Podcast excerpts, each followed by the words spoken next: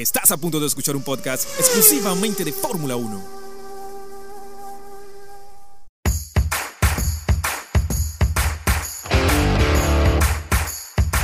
Victoria del mexicano Sergio Checo Pérez en Mónaco tras una intensa lluvia en las calles del Principado.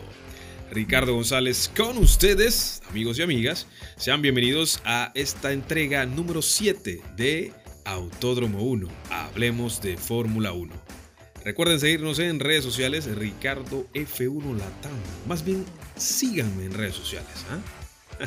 Oigan, acompáñenme a desarrollar este eh, nuevo programa para que hablemos un poco de lo ocurrido en el Gran Premio de Mónaco edición 2022, en donde un piloto latino se ha alzado con la victoria. Esto es eh, la primera vez eh, que un piloto mexicano, en este caso Sergio Checo Pérez, consigue ganar en las calles de Monte Carlo.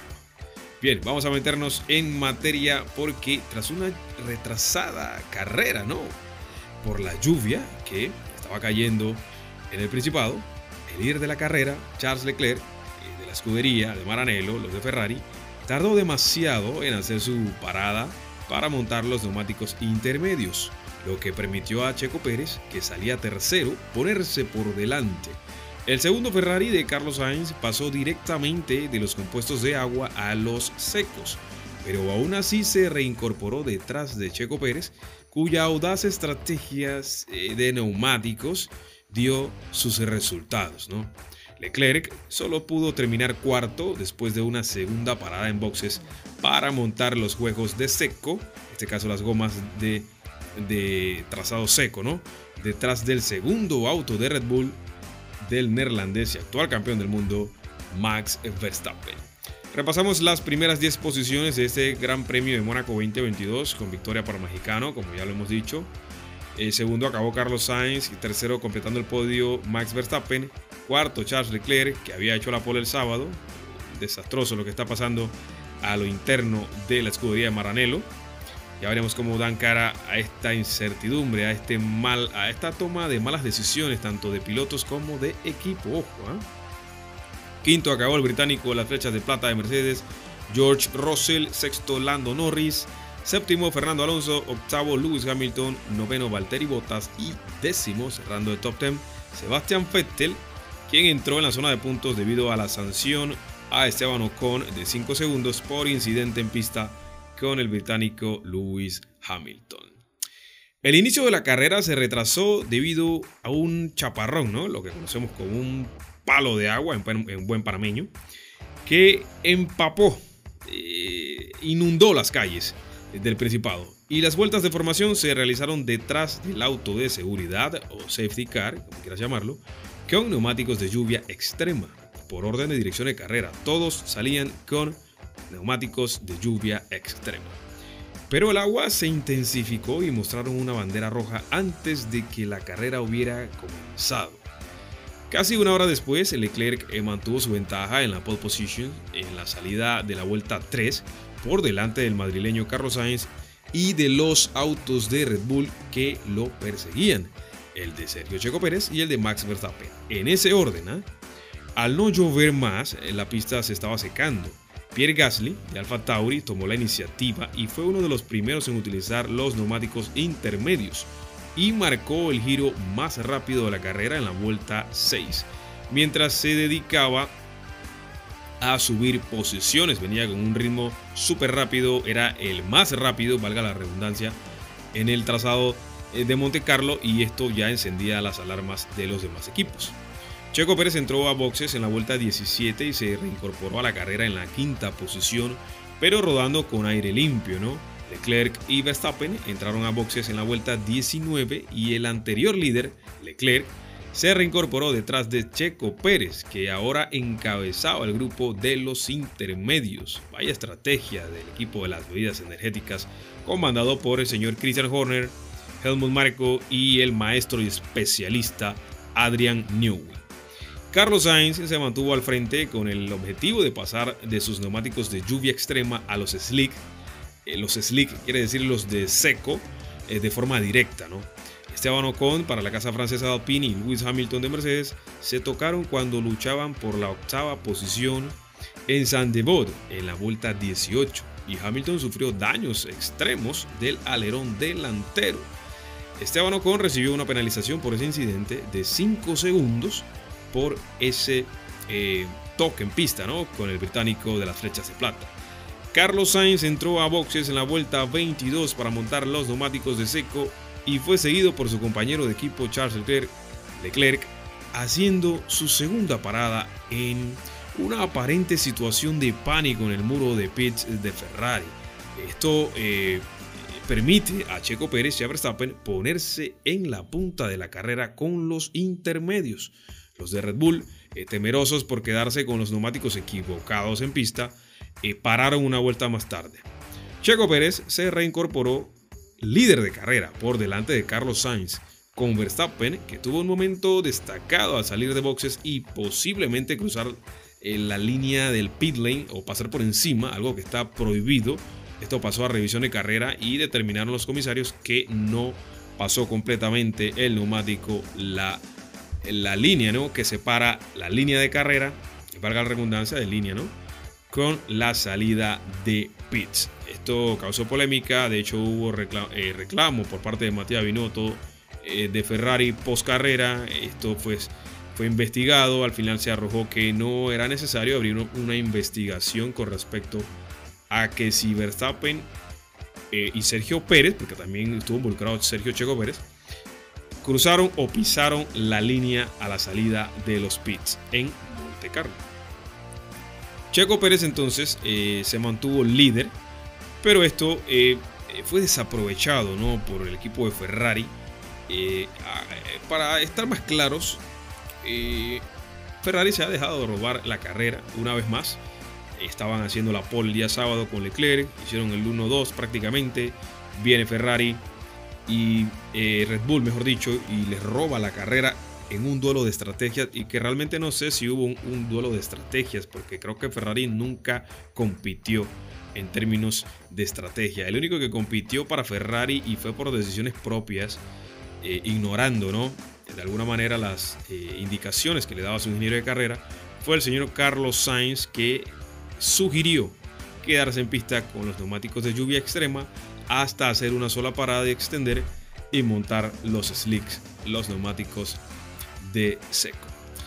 Carlos Sainz, precisamente, tuvo entonces un gran derrape ¿no? en la recta de meta cuando condujo sobre la trazada húmeda para intentar pasar a Sergio Checo Pérez, permitiendo que el mexicano se escapara por delante y que Verstappen se acercara. Casi pierde el auto Carlos en esa maniobra, lo que le habría costado el desastre a Ferrari una vez más. La carrera se neutralizó con un auto de seguridad cuando Mick Schumacher estrelló su Haas en la chicana de la piscina, partiendo el, el auto a la mitad. Fueron imágenes impactantes, quedamos atónitos. Eh, afortunadamente no pasó a mayores, eh, hubo radiocomunicación con el piloto hijo de la leyenda y estaba bastante bien, pero como había quedado el auto, pues eh, podíamos pensar lo peor. No fue así y Mick salió pues ileso de ese impacto. Su compañero de equipo Kevin Magnussen también andaba, acababa, mejor dicho, de retirarse de la carrera. una tarde negra para ambos pilotos de Haas eh, de la escudería norteamericana que pues ya eh, quedaron pensando en lo que, y lo que va a ser la carrera en Azerbaiyán, el Instituto de Baku, cuando se corra este gran premio. Después de varias vueltas detrás del auto de seguridad, la FIA, que es la FIA, la Federación Internacional de Automovilismo, mostró la bandera roja para arreglar ¿no? con mayor tiempo las protecciones o las barreras Tech Pro que había dejado destrozada el impacto de Mick Schumacher y su Haas. Se produjo un largo retraso en la carrera y los de Red Bull cambiaron a neumáticos medios nuevos, mientras que los de Ferrari siguieron con los duros usados. Es decir, Ferrari se mantenía con neumáticos blandos, eh, blancos, mejor dicho, y los de Red Bull se mantenían con neumáticos amarillos. La carrera se reanudó en la vuelta 33 con Sergio Checo Pérez por delante de Carlos Sainz, seguido de Verstappen, Leclerc, George Russell y Lando Norris. Esta parte de la carrera fue una procesión comparada con la anterior, ¿no? Al principio, eh, Checo Pérez sacó un buen margen sobre Carlos Sainz, que tuvo un susto cuando se fue recto en la chicana eh, de Noville a falta de 20 minutos. ¿Por qué digo a falta de 20 minutos? Porque recordemos la carrera fue ya eh, pues dictaminada con un cronómetro en, en, pues, en tiempo de descuento porque el límite de 3 horas pues ya estaba, eh, no iba a poder completarse los 78 giros en Mónaco y esto aparte también representa compromisos con eh, televisoras, medios de comunicación, patrocinadores y la carrera el tope máximo de duración es de 3 horas. Y si te excedes de ese límite pues ya genera otro tipo de costos y no te hablo de, de 100 ni miles de dólares, te hablo de millones de dólares que pues hay que costearlos de una manera responsable y para evitar eso, la carrera entonces se eh, puso a una cuenta regresiva de 35 minutos y en ese entonces, yo había quedado de esta narración, 20 minutos era lo que se paraba al final. Entonces, Verstappen se alejaba de Leclerc. Checo Pérez eh, sufrió bastante degradación en los neumáticos delanteros cuando la carrera entraba en sus últimos 10 minutos lo que permitió a Carlos Sainz acercarse a su parte trasera del monoplaza y los cuatro primeros, en este caso Checo Pérez, Carlos Sainz, Verstappen y Leclerc, entraron en un cara a cara en un emocionante final, pero no hubo cambio de posición, cada uno guardó y mejor dicho cuidó su puesto. No hubo adelantamientos, eh, tomando en cuenta de que Mónaco es un circuito súper difícil de adelantar, es el más complicado para eh, el tema de adelantamientos. Es una carrera que pues para muchos atípica, aburrida, creo que es una realidad. Y eh, cuando llueve en Mónaco, cuando llueve en Monte Carlo, da ese ingrediente ¿no? de algún tipo de emoción con el tema de las paradas en boxes, el cambio de estrategia. Esto es la parte que nos da Mónaco cuando llueve, ojo.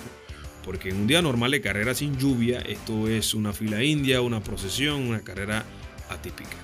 Más allá de la carrera, creo que lo más emocionante de Mónaco, y esto ha sido toda la vida, ha sido la clasificación el día sábado, en donde sí tenemos lucha por quién es el auto más rápido eh, en el trazado de Monte Carlo, la emoción de ver a estos autos rozando los muros, yendo contra los guardarrieles, ajustando, frenando en cada trazada.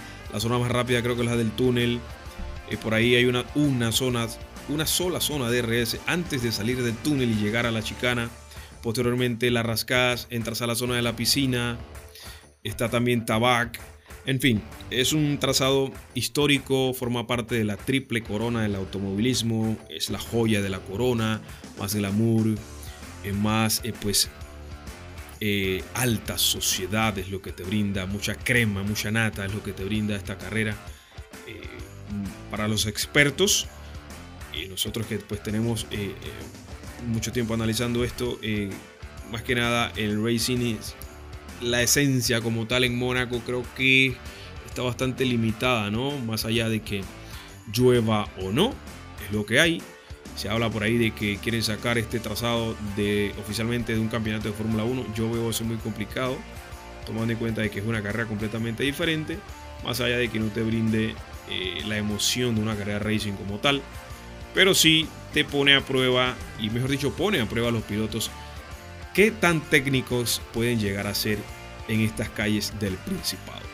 Bien, es lo que tenemos por el momento en esta nueva entrega de Autódromo 1, esta séptima edición. Espero que haya sido de su completo agrado, ha sido bastante corta, concisa y precisa.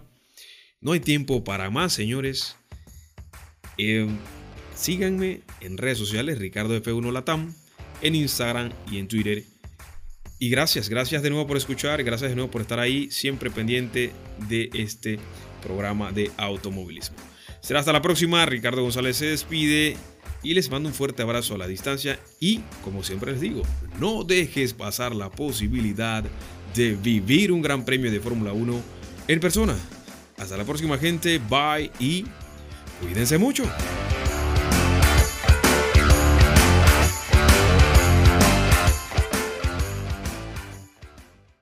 Acabas de escuchar el podcast de Autódromo 1. Sintoniza todos los episodios de Autódromo 1 en tu plataforma favorita para escuchar podcast. Esta es una producción de Ricardo González. Recuerda visitarnos en Instagram, Facebook, Twitter y YouTube como Autódromo 1. Nos escuchamos en el próximo episodio.